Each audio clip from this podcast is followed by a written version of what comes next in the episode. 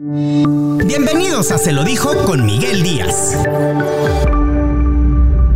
La verdad estoy muy contento porque estamos recordando muchísimas cosas que pudieron haber sucedido o que sucedieron más bien en la década de Mercurio, cuando la fanaticada se les aventaba hasta en las camionetas. La verdad es que estoy muy contento porque en este capítulo de Se lo dijo, nos acompaña mi querido Alex Sirven. Yo sé que muchas de las chicas que nos están viendo van a gritar de emoción. Miguelito, querido, muchas gracias por la invitación. Me siento muy agradecido de estar nuevamente aquí en Monterrey una de las ciudades más importantes para Mercurio. Tantas veces en el Teatro Fundidora, tantas veces, tantos festivales de radio, lo que recordábamos.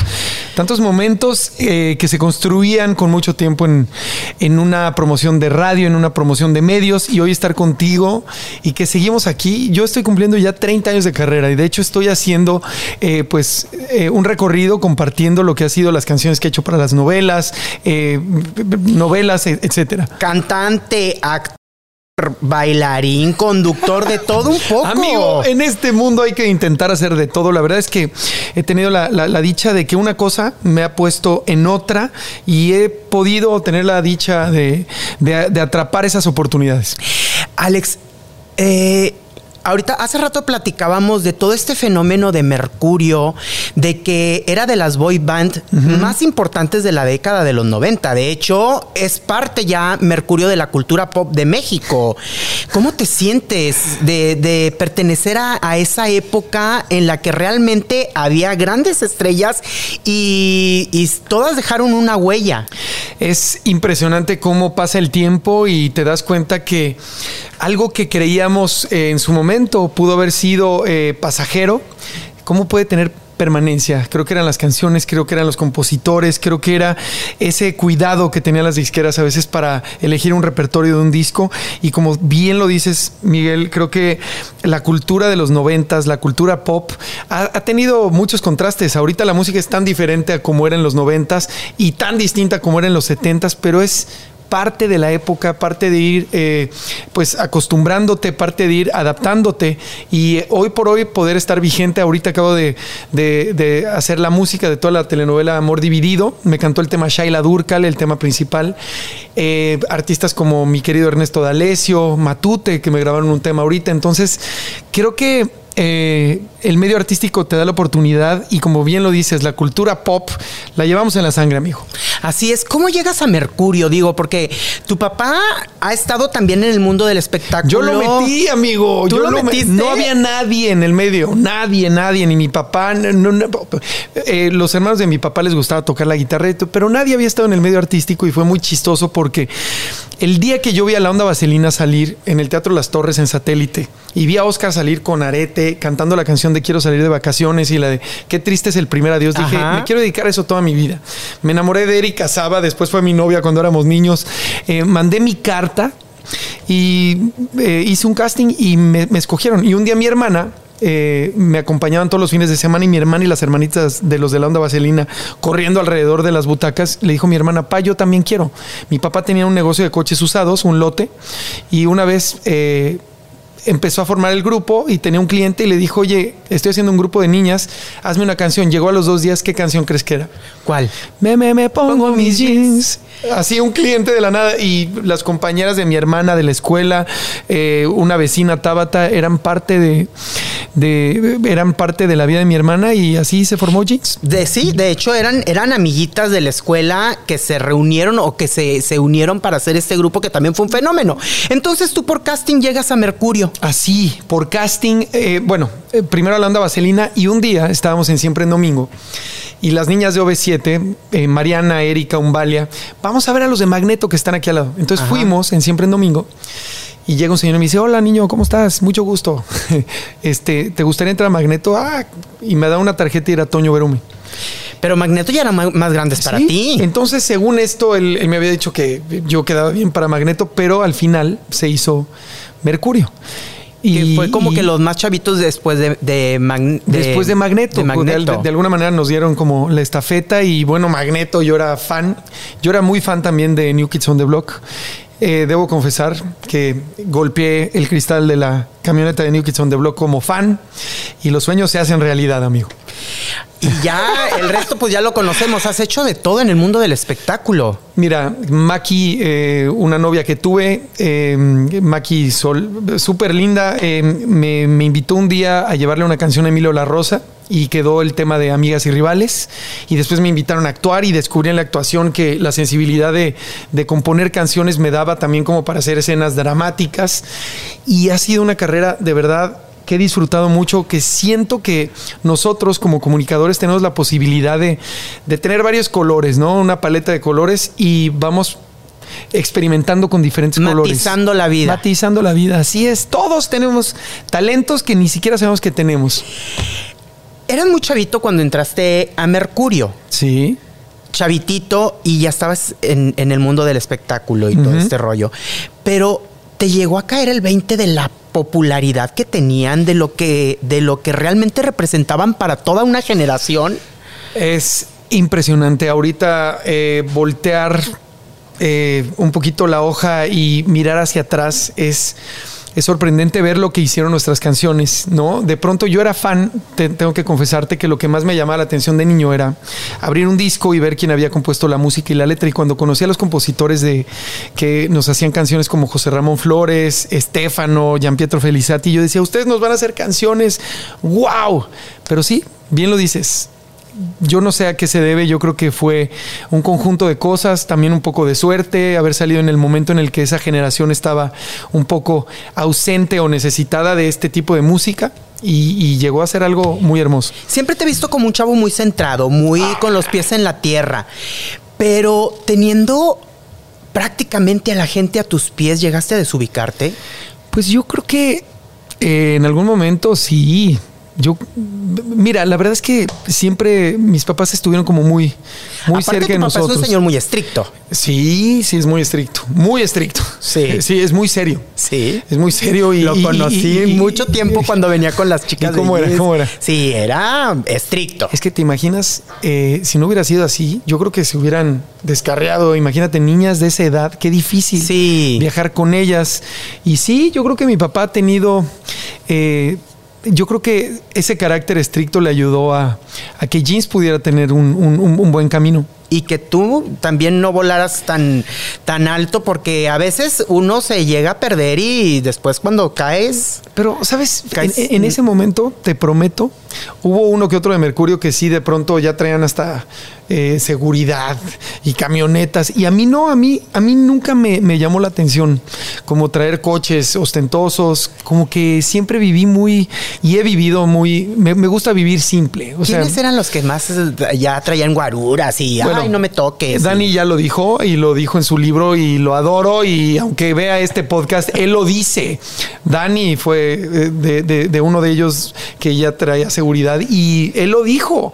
Y ahora imagínate que esa experiencia se convirtió en un libro que se llama Atrévete y hazlo. ¿Qué tal? Le estoy haciendo promoción. Este, porque así es la vida. A veces eh, nuestros mejor, nuestros tenemos errores que se van convirtiendo en nuestra mayor lección. O sea, la vida está hecha de pruebas. ¿Qué compraste con tu primer sueldo? ¡Wow! No me lo vas a creer. ¿Qué? Le compré una cadenita de oro a mi abuelita con una virgen y se la di de regalo.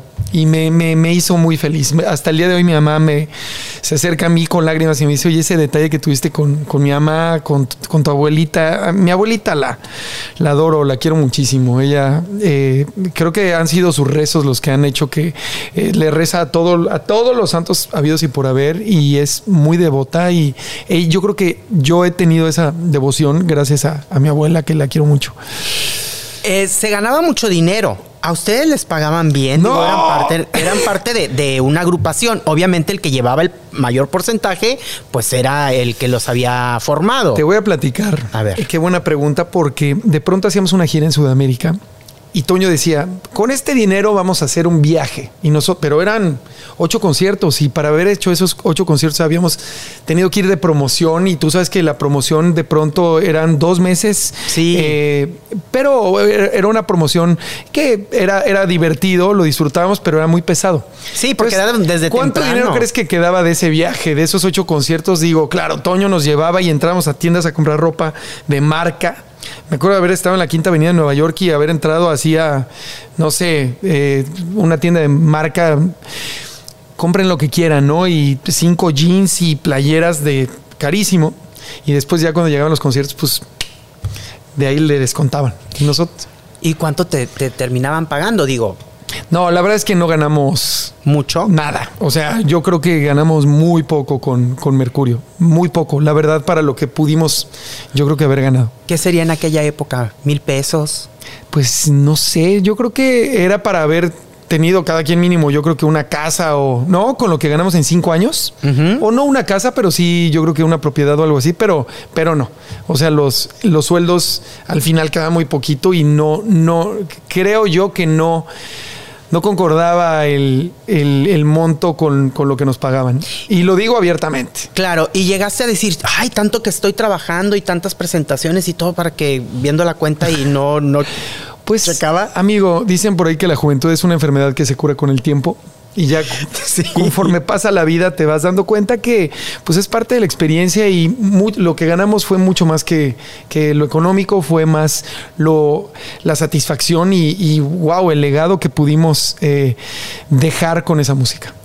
Es que dejaron, dejaron toda una huella y todavía la gente canta las canciones de Mercurio, todavía las recuerdan. Digo, es parte ya de nuestra cultura. Sí, mira, a mí me, me- me da mucha emoción de pronto eh, ver cómo de pronto, no sé, voy a una fiesta y cuando ponen la música de los noventas y ponen música de Mercurio y ponen música de Jeans, yo tuve oportunidad de hacerle a Jeans Corazón Confidente. Ay, me encanta esa canción. y luego, ¿cómo duele? ¿Cómo duele? ¿Cómo duele el silencio? Y la de enamorada. Enamorada, desesperada. Sí. Y ahí sí, amigo, ahí sí ya llegaron las regalías. Y Sí, ya llegaron bien. ya llegaron muy bien, ya. Y la música de las novelas y eso ya ha dado para de verdad poder el día de hoy disfrutar la vida y desde otro lugar, de, con agradecimiento todos los premios o las cosas que llegan, es como una consecuencia de un amor al trabajo. ¿Siguen llegando regalías de, de los temas o no? Claro, no, Sí. no, no, por supuesto, pero yo ya llevo 20 años haciendo música para novelas. Para novelas, claro. Lo que la vida me robó, Amor Dividido, que fue la última, eh, Abismo de Pasión, Tres veces Ana. Y sí, eso ha sido increíble cómo de pronto hay una canción eh, que me gustaría que escuchemos de fondo, se llama Amores de Cristal.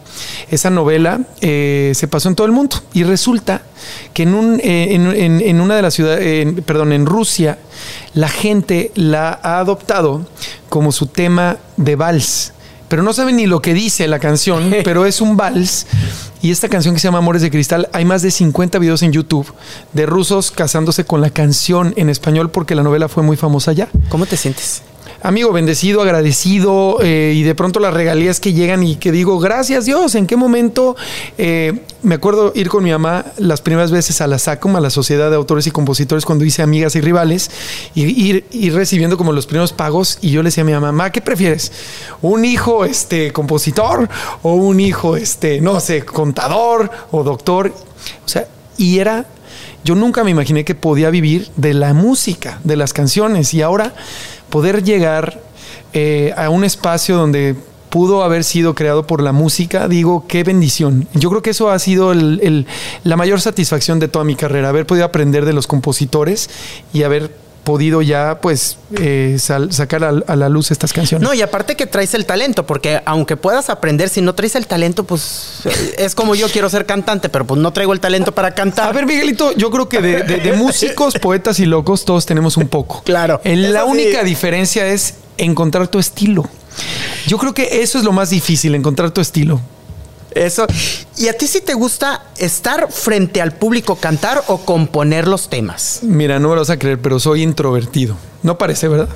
La mayoría de los que están en el mundo del espectáculo suelen serlo. Bueno, soy muy introvertido y me he hecho un poco extrovertido y en el escenario me dicen, oye, pero tienes demasiada energía. Pero soy introvertido, disfruto mucho.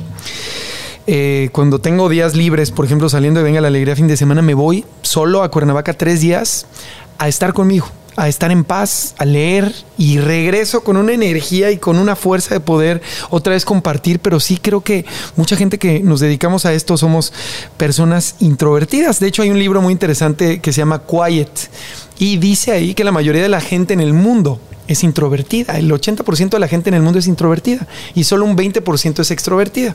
Pero que desde niños vamos a los campamentos y nos hacen creer que tenemos que ser extrovertidos. Y no. A los niños hay que darles su espacio. Si son callados, si son eh, un poco, no sé, retraídos, hay que darles la oportunidad que ellos vayan desarrollando su personalidad.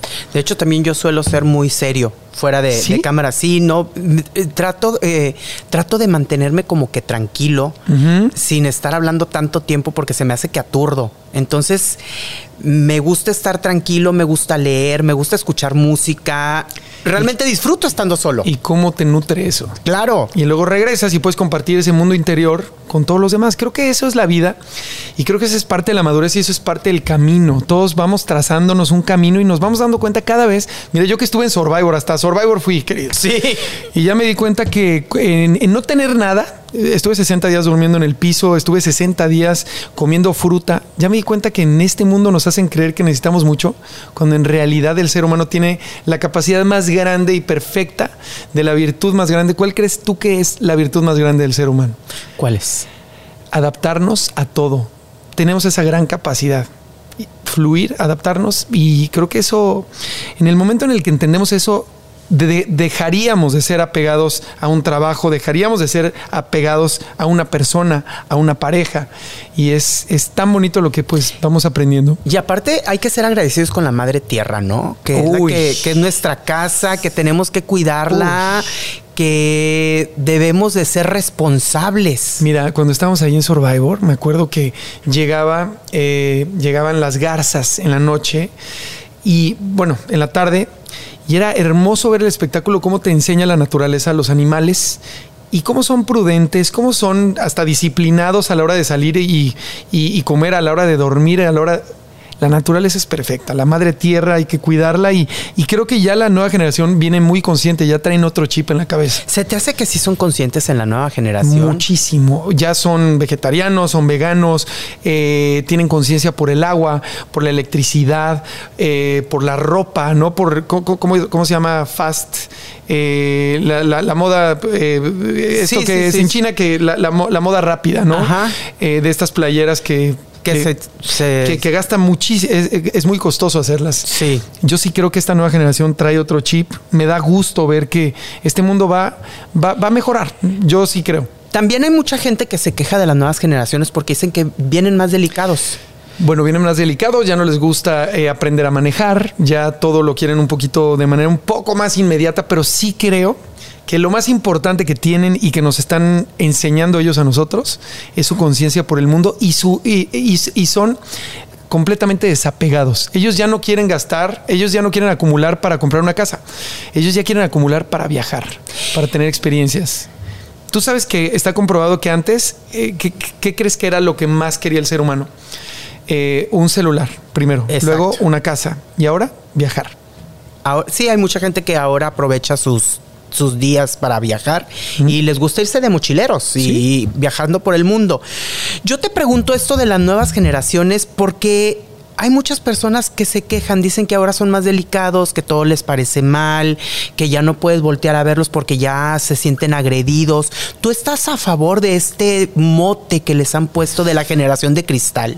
Creo que es muy duro, creo que es un, eh, pues es una estampa o es, eh, no sé, creo que es un poco, un poco agresivo porque al final creo que ellos, como bien lo decía, eh, traen una, nueva manera de ver la vida, pero tampoco hay que irnos al extremo. O sea, también siento ahorita que estamos en un punto eh, un poco extremo. Todo lo estamos llevando a, a, las últimas consecuencias y creo que ya el mundo se está volviendo sí delicado, pero no quisiera llamarlo como una generación de cristal, pero sí, sí estoy de acuerdo contigo. De pronto eh, ya hay menos tolerancia, ya hay menos, eh, no sé, ya, ya, hay que tener mucha prudencia en lo que uno habla, en lo que uno dice, cómo se ah. expresa y cómo uno mira. Y, por eso no sé, yo llevo cinco años solo, mi última novia fue hace cinco años y me siento también solo y mi manera de conducirme hacia una mujer también ya la manera en la que puedes Interactuar. interactuar o ligar ya no es la misma de antes. O sea, ya tienes que ser mucho más prudente. ¿Cómo eres ahora para, para, para ligar? Digo, porque antes llegabas y le invitabas a salir y en, la, en el antro platicando y la copita. Fíjate, yo creo que una buena conversación, el compartirte sin, pues, sin máscaras, eh, yo creo que el ser auténtico, creo que es el perfume, eh, la loción, el antídoto, el afrodisíaco más, más interesante que pueda haber. Yo creo que ser auténtico y, y no tratar de aparentar nada, como no estar en campaña, como decimos, ¿no? No, pues está en campaña este güey. No, ¿qué le pasa? Pues puras cosas bonitas se vende como si fuera don chingón, ¿no? Y después saca los trapitos, ¿no? Hay que vivir de acuerdo, creo yo, a, a lo que somos y asumirnos con lo que tenemos, con lo que somos. Pero lo más bonito es lo que tenemos dentro y nuestras vivencias, ¿no? Créeme que el, que el público te está conociendo de una forma que, que tenían, a lo mejor tenían otra visión de ti. Digo, porque pueden pensarse que siendo el ídolo del- de toda una generación en un grupo, puede ser el que soy Juan de las cuerdas y me las creo todas. Ay, amigo, mira, yo te agradezco mucho. Podría ser, ¿no? Mercurio, pues sí, ahorita puede. Se puede pensar que, que- que sí vivimos en una generación un poco, no plástica, pero sí eh, un poco superficial, música Sí. muy sencilla, la verdad, canciones con letras, pues, de acuerdo a ese momento, pegajosas, exacto. Pero creo que la vida es bonito reinventarte y darte cuenta que existe mucho más allá, leer, investigar, vivir, viajar y ir ampliando tu criterio y, y poder ampliar de alguna manera tus, tus vivencias y poder ya compartir un pedacito de ti, pero con lo que eres hoy. Fíjate que ahorita que estamos hablando de las nuevas generaciones y todo, hace poco, no traigo aquí el TikTok, pero me llamó la atención un TikTok Ok. y te lo quiero comentar porque a mí se me hizo demasiado sobrado. Se me hizo como que, ay, ya no tienen que estar inventando, por Dios. Antes escuchábamos las canciones y ni siquiera les veíamos el, el- la connotación morbosa y ahora ya le buscan cualquier cosita para, para hacerla como morbosa o tendencioso el, el comentario. El tema de explota ya corazón de, de Mercurio, donde sale. Este Chumel, ¿no? Este, no, era otro TikToker que vi. Que, que sale que la chavita, eh, una niña que van corriendo con ustedes y todo, pero uno lo veía y decía, pues es una chavita que le gusta Mercurio y anda ahí la hermanita de alguien, así lo veía uno. Y ahora lo quisieron hacer como que una connotación de que, ay, e- es el chavo grande que se está enamorando de una niña o la niña de un chavo grande y ya empezaron a hacer este tipo de, de situaciones que a mi gusto, te digo, estuvo demasiado sobrado y dije yo, ah, ya, ya por Dios, sí, ya, Ya, sí, sí, sí, ya crucifíquenlos de una vez, Sí. 20 años después, dices, no, no te pases de lanza. Es, em, No te pases de lanza. yo o sea, dije otra palabra más fea, pero dije... Sí, no, no, no seas mamón, ¿no? Sí. Dices, no, no, no, no, no, no, no, no te pases. Sí. O sea, no, que, no querramos ahorita po- poner a, a- a buscar, ¿no? Donde no hay. Pues sí, que- querían cancelar caricaturas que porque era maltrato animal y que no sé qué tanta cosa. No, no, no, no, espérate. No, no, no, no, no está padre. Mira, la verdad yo creo que ese video de Explota Corazón quiero contarte la historia porque es muy interesante. Qué bueno que el Esa niña que salió ahí era la sobrina del director y el director no tenía por qué haber metido a una niña de esa edad también. O sea, y digo, igual era una... No sé qué, qué estaba en la mente de este director, pero yo también creo que pudo haber sido una chava más grande, pero también Digo, se puede prestar a que era una niña y era la ilusión de la niña, no de este mundo mágico, porque a Mercurio también nos invitaron, eh, el Disney Channel en ese momento nos invitaron porque íbamos a hacer una serie.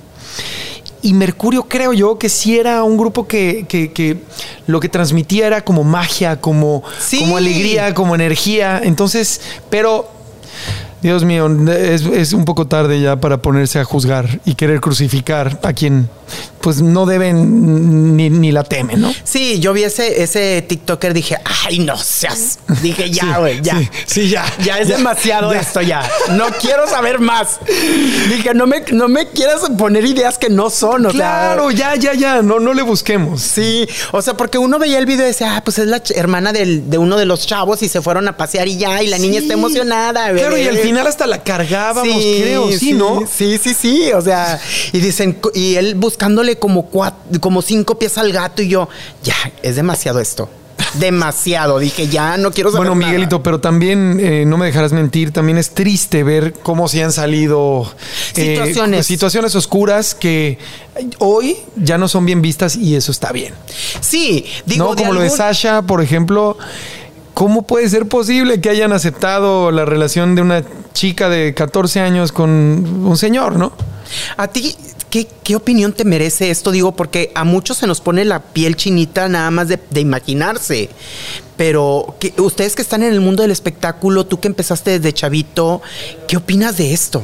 No, pues muy salvaje. Yo he visto también otros productores de telenovelas, incluso eh, marcándoles a, a una novia que tuve en ese momento, que yo tenía, por ejemplo, eh, no sé, 20 años y ella tenía 19, y él le hablaba y le decía, oye, ven a mi casa, vamos a componer canciones, no sé qué, o sea, pero el señor de 60, y dices, es en serio, ¿no? Y de pronto ves el mismo comportamiento de, del mismo productor con otras actrices y, y- y me gusta que ya hayan puesto un freno y que hayan dicho, señores, esto no va a seguir así. ¿no? O sea, a ti sí te tocó de verlo así de... no, hombre, de verlo, pero con estos ojos. Y, y sentía mucha impotencia. ¿Cómo puede competir un, una persona de 20 años contra alguien de 60 o 50 en experiencia, en vivencias? En, ¿Cómo puedes competir contra eso? Y se me hace muy salvaje que ellos se tomaron de esta posición cuando Abusaran del poder. que abusaran del poder para, para, para poder eh, pues salirse con, con, con la suya. ¿A ti nunca te llegó a suceder algo así feo? Mira, gracias a Dios no. De verdad, eh, la verdad es que me siento, o sea, lo vi con, con- con- con novias que tuve, ¿no? Que ejecutivos les llegaron a marcar y todo y... ¿Y puedes decirnos y, y- y novias ellos, que y ellos sabían, ¿no? Que, que ellas tenían novio y todo, y ellos, depredadores, no les importaba. Pero bueno, mira, eso ya fue y, y lo vas aprendiendo con el tiempo y dices, mejor ya no ando con chavas guapas, ¿no? no, no, Pero no. sé. eso no, eso no es tanto así, no vas a... No, no, no, pero sí es, es triste como cuando tienes algo tan hermoso y tienes un amor bonito, quiere llegar alguien a arrebatártelo, ¿no? ¿Quién, quién, quién de tus novias fue la que sufrió más de, de acoso? Esa actriz ahorita muy conocida.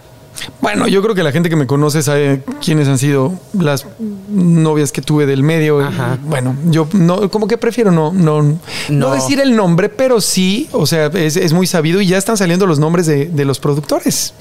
¿No? Al final de cuentas, eh, creo que se vale ahorita, eh, después de tanto tiempo, que, que estas personas pues paguen por lo que, por lo que hicieron. Por lo que hicieron. También eh, hace poco Mauricio Martínez hizo público que Toño Berumen, que era manager de ustedes, había querido pasarse con él. Y, y después empezaron a hacerse la bola de nieve, que si había más este, denuncias en contra de Toño Berumen. ¿Tú llegaste a ver algo? ¿Te llegó a insinuar algo el señor Toño Berumen?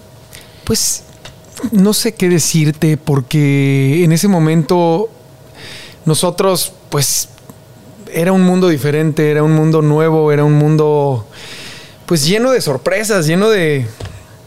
eh, a diferencia de la onda vaselina, por ejemplo, en la onda vaselina nosotros comíamos, haz de cuenta que llegaba Julissa y decía, bueno, quiero 12 eh, órdenes de flautas y una sopa y pueden pedir un refresco. Había mucha disciplina y yo lo agradezco y digo, wow, la vieja escuela. Y en Mercurio no, era, ¿qué más quieren?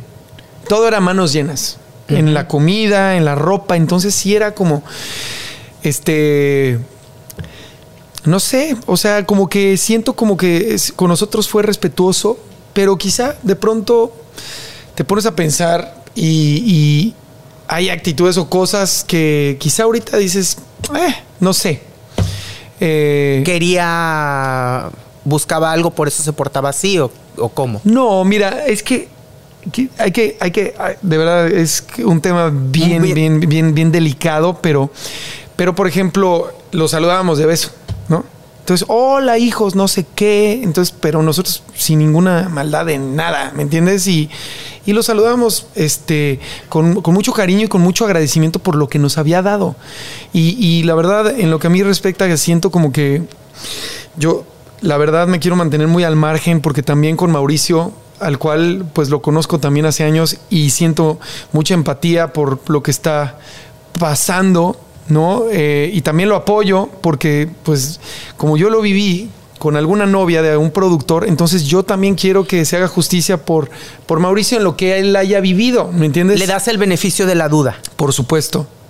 Por supuesto, entonces oh, es, es, es, duro hablar de esto, pero es algo que se tiene que hablar y es Claro. algo que está sucediendo y por, por ahí dicen que el que calla otorga, entonces yo quiero hablar hasta donde yo sé, hasta donde yo viví y con, con el corazón abierto eh, de, de que las cosas sean para bien. A ti nunca, entonces, nunca te llegó a, a- a insinuar No. cosas. Aparte que tu papá también era bien estricto, yo me imagino que, Nah. que cualquier ¿Cómo cosita, era? no, pues te te estoy diciendo. yo me tocó aquí con las niñas de jeans que era muy estricto con ellas. Y, Sí. y qué bueno, porque traía- al final de cuentas eran muchachitas. Tenía que cuidarlas el doble. Imagínate menores de edad, Sí. eh, la responsabilidad de llevarlas con bien a su casa, con sus papás. Entonces, pues bueno, sí, obvi- obviamente los noventas tuvieron un lado de mucho brillo, de mucho esplendor, pero pues también cada época trae consigo su lado oscuro. Y, El lado sórdido, Y sabes qué es lo bonito que todo sale a la luz. Hay que portarse bien, hay que hacer las cosas desde el corazón, no hay que hacer lo que no quieres que te hagan, porque tarde o temprano las cosas buenas salen y las cosas malas también. Fíjate que a mí, en lo personal, tu papá me cae muy bien. ¿Ok? Pero ya ves que cómo empiezan a salir cosas de que decían que tu papá era tan estricto que a las niñas las tenía prácticamente a pan y agua, que porque no quería que subieran de peso. Tú que eres su hijo que, que estás ahí, a ver, platícame qué hay de cierto en esto. De algunas chicas que sí han dicho que era demasiado estricto y que les decía, tú estás muy subida de peso, tienes que bajar de peso y que a pan y agua. Es, tiene, no tiene filtros, mi papá, ¿Sí? para decir las cosas. Eh, ha sido para mí un gran tema en mi vida, porque yo soy muy afectivo. Mi mamá es muy demasiado. eh, es, es muy. Mi mamá es como, no sé, es todo, todo es wow, ¿cómo está? Eh, todo es bonito. Vive en una nube rosa. Vive, exacto. Mi mamá vive en una nube rosa y yo, de alguna manera, también a mí me gusta, yo veo lo bonito en las personas. Pero mi papá es muy seco y es muy, eh, es muy, ¿cómo decirlo? Es que es, es, es duro para decir las cosas. Dice las cosas como le salen, Como no, le no salen, las piensa. No las piensa. Entonces, sí, a mí me ha costado mucho trabajo lidiar con eso, de decir, ah, ¿por qué no he podido hacer tanto clic con él en ese aspecto? ¿Me entiendes? Él a, los 18 me dijo, hijo, ¿qué crees? Ya lo descubrí. A- Me acaban de dar un cheque de una novela muy jugoso porque había hecho la música de una novela y cuando llegó, él, no. Y me dijo, no, este cheque, mi hijo, es de lo que yo te firmé en la tarjeta el último año. Y yo así, pa, ¿cómo me haces esto? Y me dijo, y ya a partir de ahorita, ráscate, ráscate con tus propias uñas. Y es el mejor consejo y es lo mejor que ha hecho mi papá por mí. Al principio no lo entendía, me rebelé un poco. Y hoy lo entiendo. Y, y me hice a la cultura de rascarme por mis propias uñas, de buscar trabajo por donde pudiera, como tú dices, como compositor, como actor, como conductor. Y hoy por hoy lo agradezco. Y digo, tengo un papá de verdad que le agradezco a Dios, que aunque sea seco y sea duro para decir las cosas, a él le tocó muy duro. Él tuvo un papá que lo levantaba a las 5 de la mañana, perdieron todo, tuvieron que poner una pastelería y cuando sus, cuando sus compañeros estaban en, jugando, él tenía que ir a repartir pasteles en una camioneta a los 14 años. Imagínate, entonces ahora entiendo. Las carencias que él tuvo es como, bueno, a mí me tocó así, a ti te va a tocar igual. Entonces, eso mismo también le tocó llevarlo a las jeans, esa exigencia de, a ver, niñas, aquí no va a ser fácil, aquí van a trabajar. Y al final creo que es alguien que ha aportado mucho al medio. Sí, porque también hizo un grupo que pasó a la historia. Sí, no, la verdad es que sí. Y nunca había hablado de esto, nunca había hablado de esto y me conmueve mucho porque ahorita en la pandemia mi papá tuvo un derrame cerebral y ahorita está delicado de salud y, y mi mamá lo está cuidando muchísimo. Yo también cuando puedo eh, trato de pasar mucho tiempo con él, pero la vida se va muy rápido y a veces juzgamos y no sabemos qué hay detrás de una persona que te ha querido dar su amor a su manera. Entonces no hay que no sé, como, Juzgar. como poner en tela de juicio Ajá. el amor que nos da las personas. Hay diferentes tipos de amor. Y mi papá amado a su manera. A las jeans las quiso a su manera. Y no sabes, a veces se conmueve y nunca he visto llorar a mi papá. Nunca, nunca, nunca. Pero es por eso. Ha tenido que contener tanto dolor de tanto sufrimiento que tuvo de niño, tantas carencias, tantas cosas, que bueno, a nosotros nos tocó pues crecer así, con esa mano dura y esa mano dura ha hecho que pues mi hermana tenga ahorita una vida muy bonita, un matrimonio bonito de varios años y yo también me siento conforme con, con mi carrera y con lo, con lo que tengo el día de hoy. Sí, yo creo que a veces a veces, eh, digo, uno como hijo o como algo juzgamos a veces a las personas y no sabemos lo que hay detrás. A lo mejor su forma, a lo mejor las formas de decirnos las cosas no son las correctas, pero lo está haciendo porque quiere que te veas bien. ¿Y sabes qué? Y con el tiempo aprendes que si alguien te dice algo no es porque te quiera lastimar o que te quiera dañar, hay diferentes maneras de demostrar el amor. Y no quiere decir que alguien no te ame cuando te dice las cosas de una manera dura. No, por ahí dicen que quien bien te quiere te hará llorar, ¿no? Alex, este digo, es complicado ver ver padecer a una persona que queremos, ver enferma a una persona que queremos. Aparte, tu papá siempre ha sido muy fuerte. Me imagino que para ti sentiste como que el mundo se te derrumbó en un segundo. Imagínate que mi papá tiene un trasplante de riñón, tiene diabetes. O sea, el día que yo cumplí un año le diagnosticaron diabetes. Yo que he crecido con, con, como también como creyendo, por mi culpa, seguramente si yo no hubiera nacido, él no tendría diabetes. O sea, los hijos a veces nos creemos o estigmatizamos eh, un comportamiento cuando en realidad hay que soltar, no hay que, no hay que sentir culpa y, ha sido un guerrero, ha sido un gran guerrero mi papá y el tiempo que nos dure y que siga con nosotros, yo te juro que lo quiero entender y valorar y amar y lo último que quiero hacer es juzgarlo, ¿no? ¿Te llegaste a sentir culpable de esa situación? Ay, Dios mío, no sabes cuánto. De decir es que por mi culpa, si yo no hubiera nacido, mi papá no hubiera tenido diabetes, o sea, no sé, como que sí he crecido viendo una mamá preocupada por, por mi papá y cuidándolo porque la diabetes es una enfermedad muy fea que se controla y todo el tiempo tienes que estar midiendo el azúcar y por eso yo no pues no trato de tomar ni refrescos, me cuido mucho, o sea, le tengo mucho respeto como a mi cuerpo de por decir este pues he visto lo que lo que ha sido y y sí, muchos años tuve mucha culpa, muchos años tuve muchísima culpa. ¿Llevaste terapia o cómo lo sobrellevaste? Digo, porque a veces son pues cosas que uno no entiende y no es porque uno esté loco, sino porque son cosas que se van cargando uno y, a veces necesita el apoyo de alguien. Sí, no, probé todo, amigo. Fui cienciología, terapia, psicología, constelaciones y tuve una conversión en el 2014 gracias a Karime Lozano y a Eduardo Verástegui que me invitaron a rezar el rosario con ellos y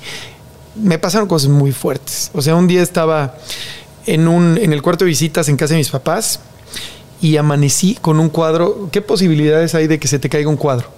Cuando estaba rezando mucho y amanecí en la mañana y tenía un cuadro en el pecho del Señor de la Misericordia. Así, ¿eh? Te lo prometo. O sea, no era un cuadro pesado, era como de papel cascarón, como si alguien me lo hubiera puesto en el pecho y amanezco. Y después llegó a mi vida Godspell, ¿no? Una obra de teatro muy espiritual, muy bonita, con José Ron. Y después me fui a hacer el camino a Santiago en España y estuve peregrinando 18 eh, días solo. Eh, me fui a retiros espirituales y hoy por hoy eso ha sido para mí la mayor y la más bella de las bendiciones que encontré en mi vida. Entonces, el, la fe fue la que te ayudó a dejar de recriminarte por cosas a entender que, que, no está mal que traigamos cargando heridas del pasado, que no está mal que nos sintamos eh, muchas veces culpables del dolor de nuestros padres o de lo que muchas veces nos lancen culpas que no merecemos. Claro es duro porque pues nuestros padres son las personas que más amamos, son nuestro modelo a seguir, son nuestros héroes. Y si tu héroe de pronto te dice cosas, tú las crees y olvidar eso no es fácil. Entonces, sí ha sido un trabajo y ahorita mucha gente me dice que eres un fanático y es que todo el tiempo eh, hablas de tu fe y es que yo creo que es la medicina más gratis y poderosa que puede haber cuando tú te das cuenta que pues no estamos solos. Que si pones tu vida en manos de quien finalmente nos puso aquí, quien dirige nuestros pasos, eh, tu vida cambia. Aparte, si muchas personas llevaran en práctica esto de tener fe, el mundo sería diferente. Mira, creas en lo que creas. Eh, la vida es muy hermosa, pero hay que tenerle un respeto y hay que tener un respeto a nuestro equilibrio, a nuestra mente, a nuestros pensamientos. A nuestros semejantes. A nuestros semejantes. Y también hay que tenerle respeto a nuestros pensamientos porque podemos pasar de, de un lado a otro en un instante, de la tristeza o de la depresión a la euforia, a la felicidad. Por eso yo creo que encontrar un equilibrio y encontrar un porqué en la vida y encontrar tu fe y tu religión y oh, perdón, tu espiritualidad y darle un lugar, así como lo que tú haces. Tú necesitas estar solo un tiempo para leer, para estar contigo y al estar contigo, pues le das espacio a Dios para que te hable y en el silencio nos habla y en el silencio podemos encontrar respuestas y wow, encuentras un sentido a tu vida y de pronto en el momento en el que tú encuentras un sentido a tu vida y empiezas a amarte y empiezas a perdonarte perdonas a todos los demás, amas a los demás y tu vida se vuelve una manifestación de milagros. El mundo del espectáculo es lo tuyo, pero a raíz de esta conversión has pensado en dejarlo así como lo hizo Eduardo Verástegui, que ahorita está dedicado a su fe y que está dedicado a, rezar el rosario y a ir a, a retiros. Mira, Eduardo Verástegui es de las personas que, te lo prometo, va a dejar una huella el día que yo no esté aquí. me puedo atrever a decir que hasta lo pueden eh, hacer santo. Perdón, lo digo así, ¿eh? ¿eh? Hizo una película que se llama Little Boy. Ahorita hizo una película que se llama The Sound of Freedom, que habla de la trata de, personas.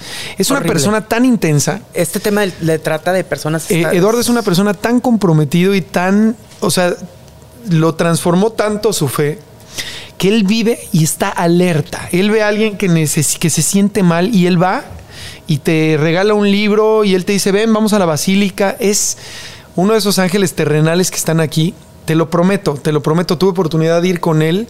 Me invitó a Valle de Guadalupe y fuimos con Mel Gibson.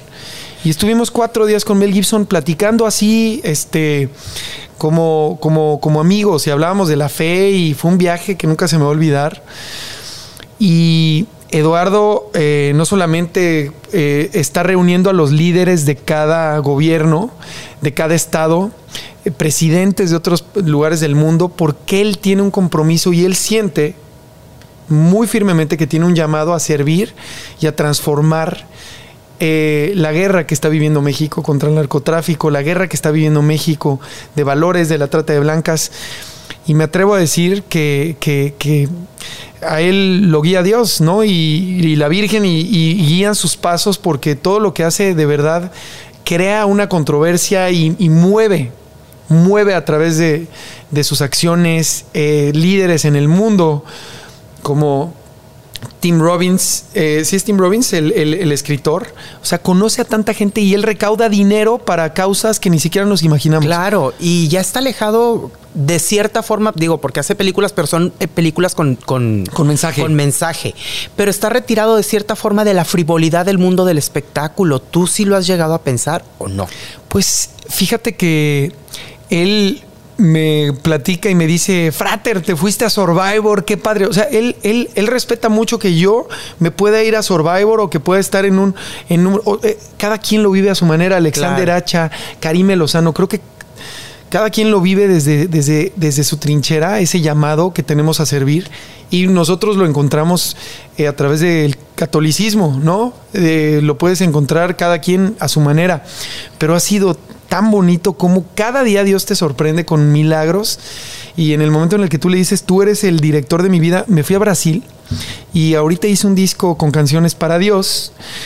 Y tengo una canción que se llama El ego salió por la ventana, tengo otra canción que se llama Escalera al cielo, tengo otra canción que se llama Tras el viento. Esa canción que se llama Tras el viento habla precisamente de cuántas veces hemos ido corriendo tras las cosas que no, vas a poder atrapar nunca. Nunca vas a poder atrapar el amor de una persona porque una persona se aburre de ti y se va. No vas a poder atrapar el dinero porque el dinero es infinito, nunca, nunca es suficiente. Vas a querer más y más y más. Nunca vas a poder atrapar la plenitud si te dan un premio porque el premio pues luego viene otro premio y nada es suficiente en este mundo.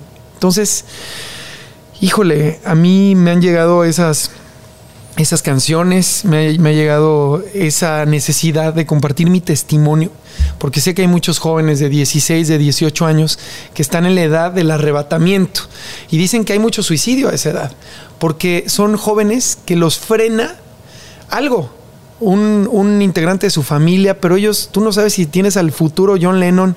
Exacto. Que está ahí. Entonces yo le quiero decir a todos los jóvenes que busquen, que busquen dentro de sí esa pasión por la vida, esa pasión por lo que quieren hacer y, está pasando algo bonito en el mundo. Creo que así como hay maldad y hay cosas feas, hay mucho esplendor y hay muchas cosas buenas que están sucediendo.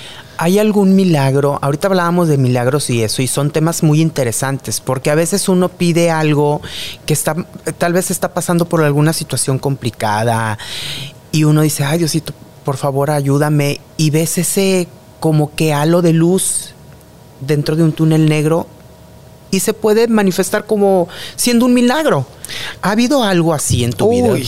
Bueno, eh, muchísimos. Y creo que en la vida de todas las personas todos los días hay, pero no los vemos porque pesa más lo malo. Entonces pesa más, me meto y voy a leer un chisme de algo que voy a estar en silencio, voy a voy a, voy a pedir con todas mis fuerzas. Me pasó mucho en Survivor, que yo los primeros días estaba completamente devastado y decía es que no, no encontrábamos comida. Eh, yo dije, Dios mío, ¿qué hago aquí? ¿Por qué me trajiste? ¿No? Yo quise irme a vivir como una experiencia, quise ofrecer. Claro. Y en el momento en el que recé con mucha fe, al día siguiente venía caminando y apareció un árbol de mangos que no había visto. Mangos y llevaba tres días sin comer.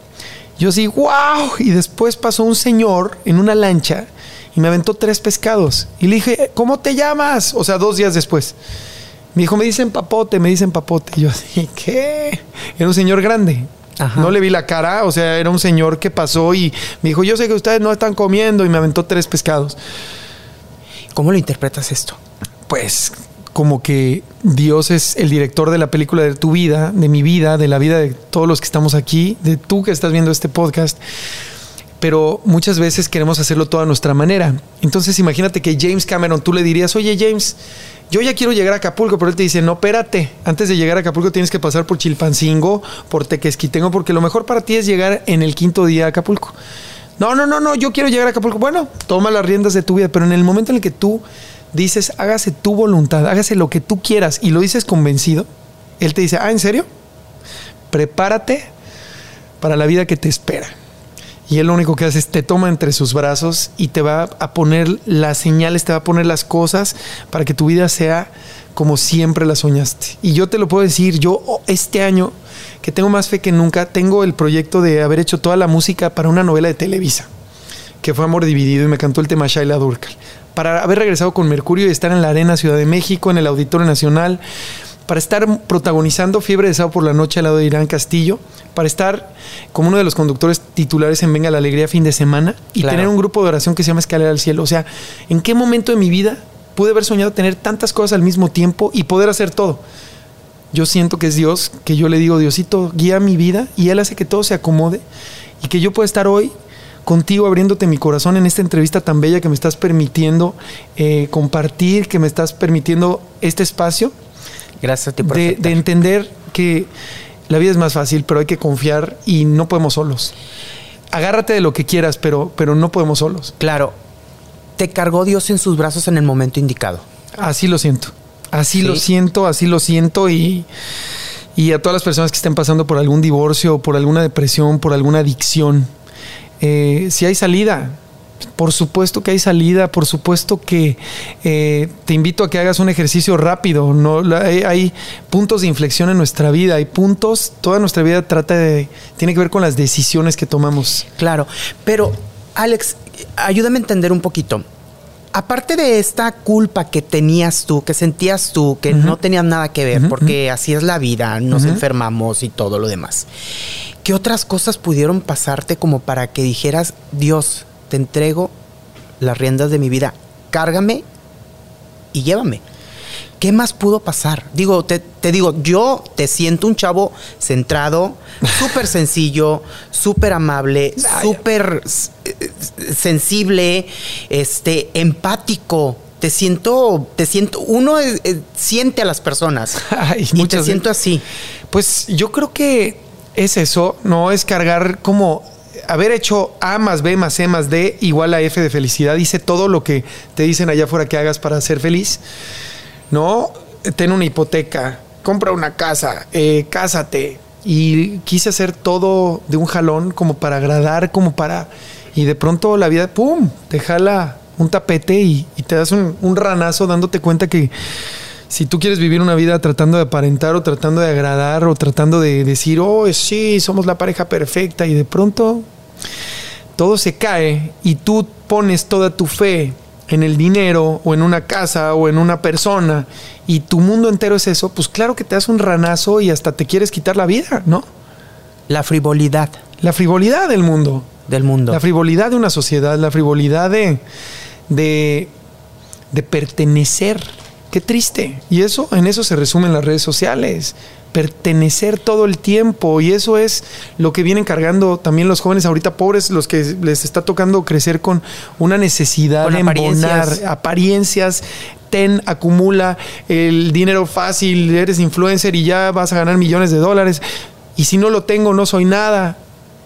Ahorita que dices tú que que a veces la vida te mueve el tapete y te pones a pensar. Y también llegaste a decir que muchas personas lo, lo, lo reflejan de una forma de que tal vez quieren atentar contra su vida. Este movimiento de tapete que tal vez te haya dado la vida, ¿llegaste tú a querer o pensaste si quieren atentar contra tu vida? No a tal grado, pero sí unos pensamientos de dolor. Pesimistas. Uf, durísimo. Y una tristeza y entender y decir, no, mi vida no vale nada y no valgo nada. Y, y si una persona pues ya no quiere estar contigo porque un día te dice, pues es que ya no te admiro, ya no quiero estar contigo y tú pones toda tu vida en esa persona, pues te duele mucho. O sea que te deprimiste por amor.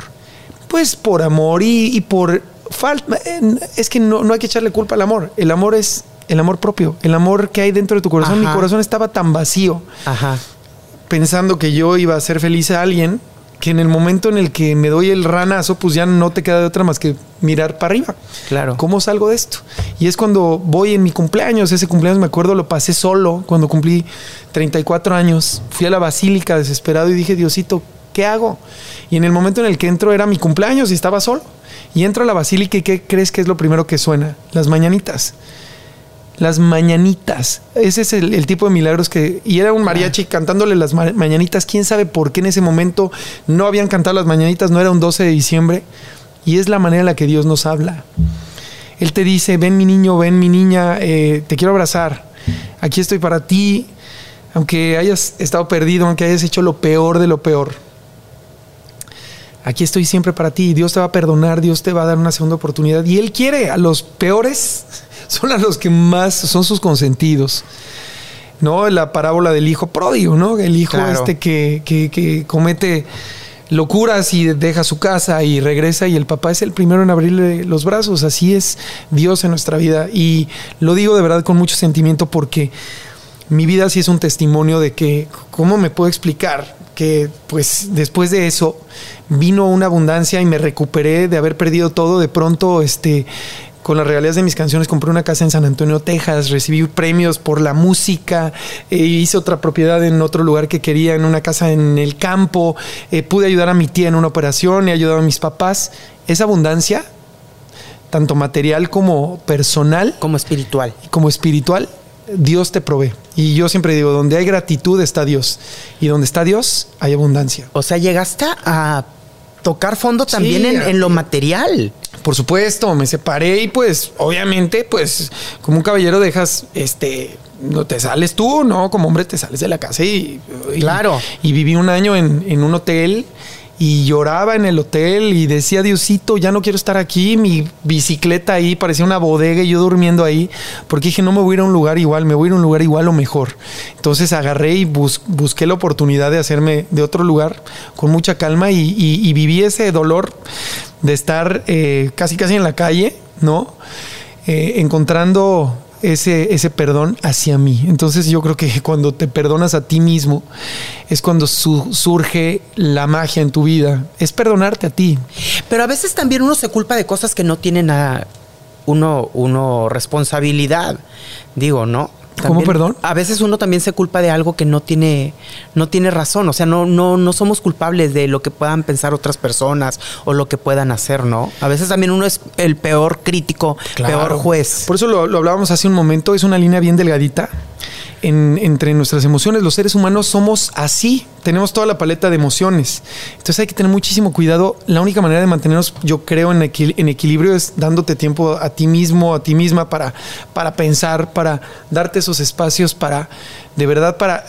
Te, bueno, eh, sea cual sea tu religión o tu espiritualidad, o sea, que tengas tiempo para, para que no te vayas a los extremos. Claro. Y también de pronto si tomas, eh, no sé, si eres, eh, si te gusta el alcohol y eres eufórico, pues sabes que si estás eufórico y tomas alcohol, al día siguiente te vas a deprimir, pero no normal, te vas a deprimir y te vas a ir hasta abajo. Claro. Y ahí es donde hay que cuidarse de no tomar decisiones de quererte hacer daño. Un libro con tus vivencias, Alex Sirpin. Uy, claro que lo quiero hacer, quiero, me encantaría. Muchísimas personas creo que, que tendrían tal vez una guía Mira, que, pudiera ayudarlos. Lo, cuando salí de Survivor escribí 150 páginas. Eh, había pensado que se llamara el manual de un sobreviviente, ¿no? Hay una reflexión del águila que me gusta muchísimo, que me gustaría en el libro también empezar haciendo una pequeña analogía de lo que es el águila. Yo no sé si sepas, pero el águila puede llegar a vivir 70 años. Pero todas las águilas, a mitad de su vida, a los 35, pasan por una por un cambio, por un reto, por una prueba. Se les debilita el pico, las uñas. Sí, se les cae. Eh, y tienen dos, dos caminos, dejarse morir o subir hasta lo alto de una montaña y aguardar durante seis meses, destruir su pico, destruir sus pezuñas para que les vuelva a crecer. Ajá y poder emprender los últimos 35 años a todo esplendor. Así es la vida del ser humano. Todos tenemos un punto donde vamos a enfrentar el dolor más grande, pero no por eso quiere decir que no va a ser lo más agradable, lo más hermoso que vas a recordar con el tiempo y vas a decir, gracias a eso, gracias a mi dolor, gracias a mi abismo, puedo ver el esplendor, puedo ver un, una luz, una resurrección en, mis emociones, en mi persona, en mi ser, que es finalmente a lo que venimos. Venimos a hacer algo en nuestra vida, no venimos a pasar de noche. Pero para, para poder crecer es necesario el dolor. Así que si has sufrido o si has tenido algún tipo de dolor, no te quedes en él, no te estanques. Transfórmalo en algo positivo y, y déjate guiar.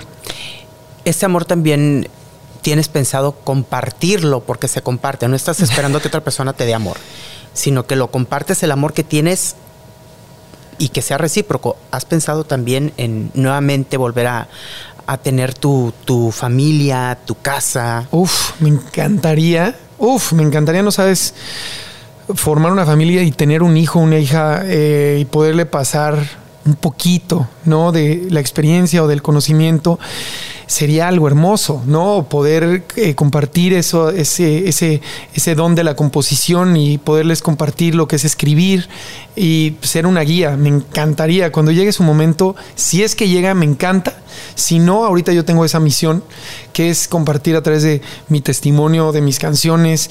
Eh, de, lo que he querido compartir y hablar y de este libro que quiero escribir. Este, sé que no es necesario dejar un hijo, precisamente puedes dejar tu fruto y tu semilla aún teniendo hijos o no, y si Dios me lo manda, está perfecto. Llevo cinco años solo y son los años que más completa siento la naranja.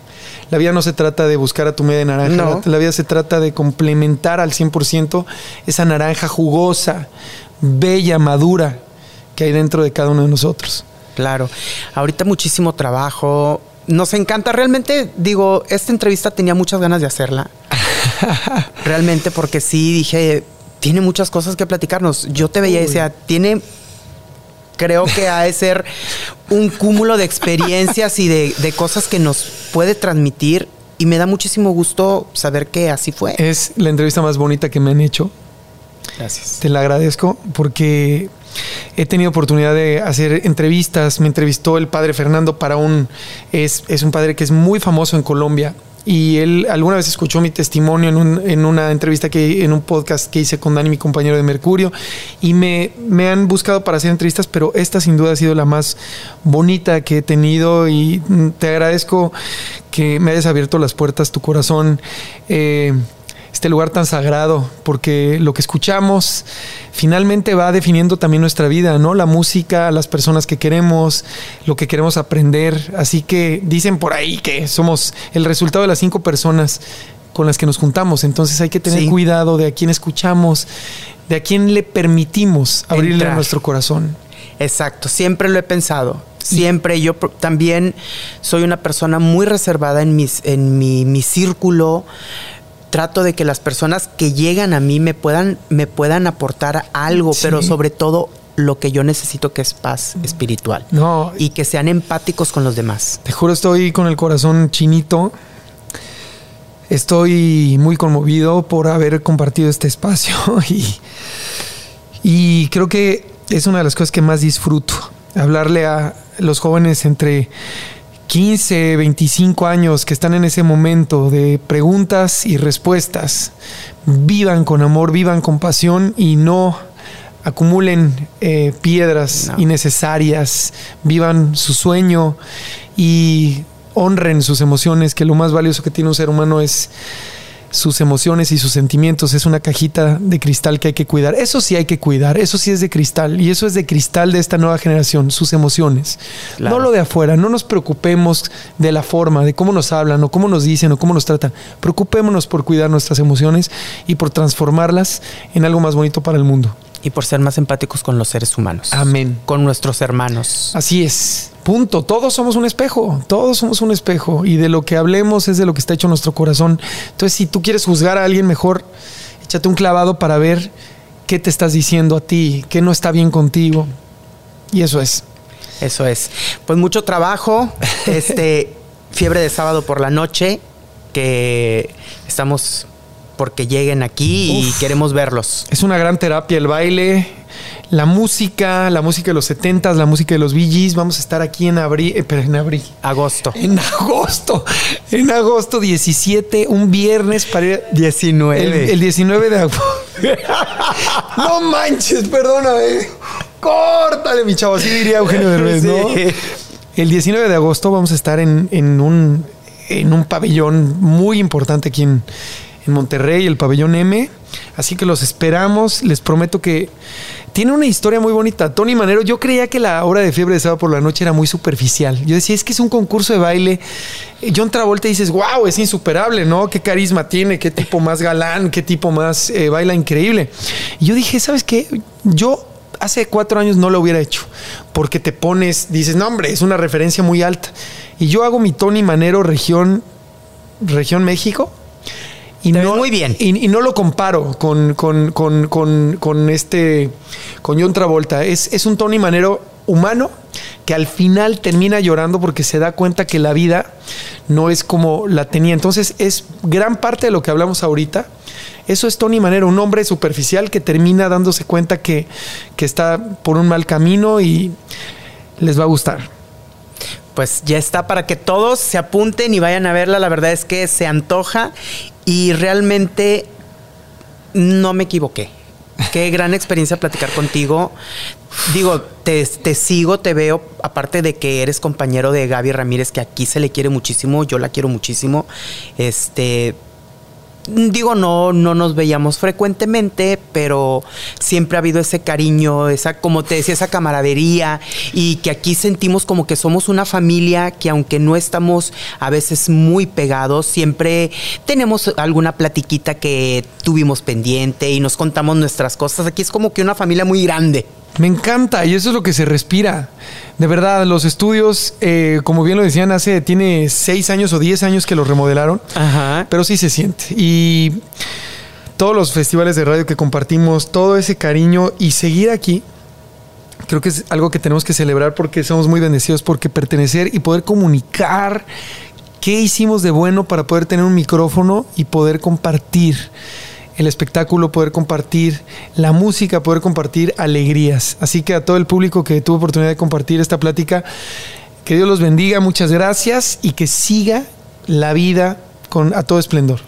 que aparte sigan las corazonadas. Cuando algo le dice que está mal, hay que seguirlo y buscar qué es lo que estamos fallando y encontrar ese punto para transformarlo, ¿no? Así es, Miguel querido. Gracias, amigo, gracias. Y espero seguir sintiendo toda mi vida que Monterrey es mi segunda casa y sentirme tan apapachado. De verdad, no, no puedo con el amor, con el cariño, con, con este gozo que es estar aquí, esta ciudad eh, rodeada de montañas tan hermosas, llegar aquí es, de verdad, están como, como entre ahora sí, entre montañas y por algo lo eh, han elegido tantas personas como Jesús Adrián Romero eh, vivir en este lugar tan hermoso.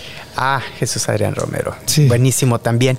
Pues bueno, Espero no sea la última vez que nos acompañes aquí en el podcast. Muchas porque gracias. Yo sé que a la vuelta habrá otras cosas que puedas compartir con nosotros. Y que el siguiente podcast sea para compartir el lanzamiento del libro. ¿Qué te parece? Me parece perfecto. De hecho, sí hay muchas personas que sí queremos leerlo, que sí nos interesa saber ¿Qué podemos hacer para, para mejorar? Ay, amigo, muchísimas gracias. Nos vemos muy pronto y ya saben, nos vemos el 25 de marzo en el pabellón M. 19 de agosto. 19 de agosto. Fiebre de sábado por la noche en el pabellón M. Él es Alex Sirven, se lo dijo con Miguel Díaz. ¡Dale! Nos escuchamos en la próxima. Esto fue Se lo dijo con Miguel Díaz.